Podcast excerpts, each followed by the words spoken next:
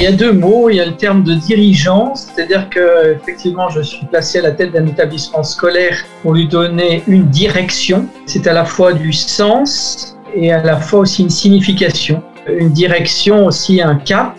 Quand on dit dirigeant chrétien, c'est-à-dire que l'on va donner à ses actes une éthique particulière.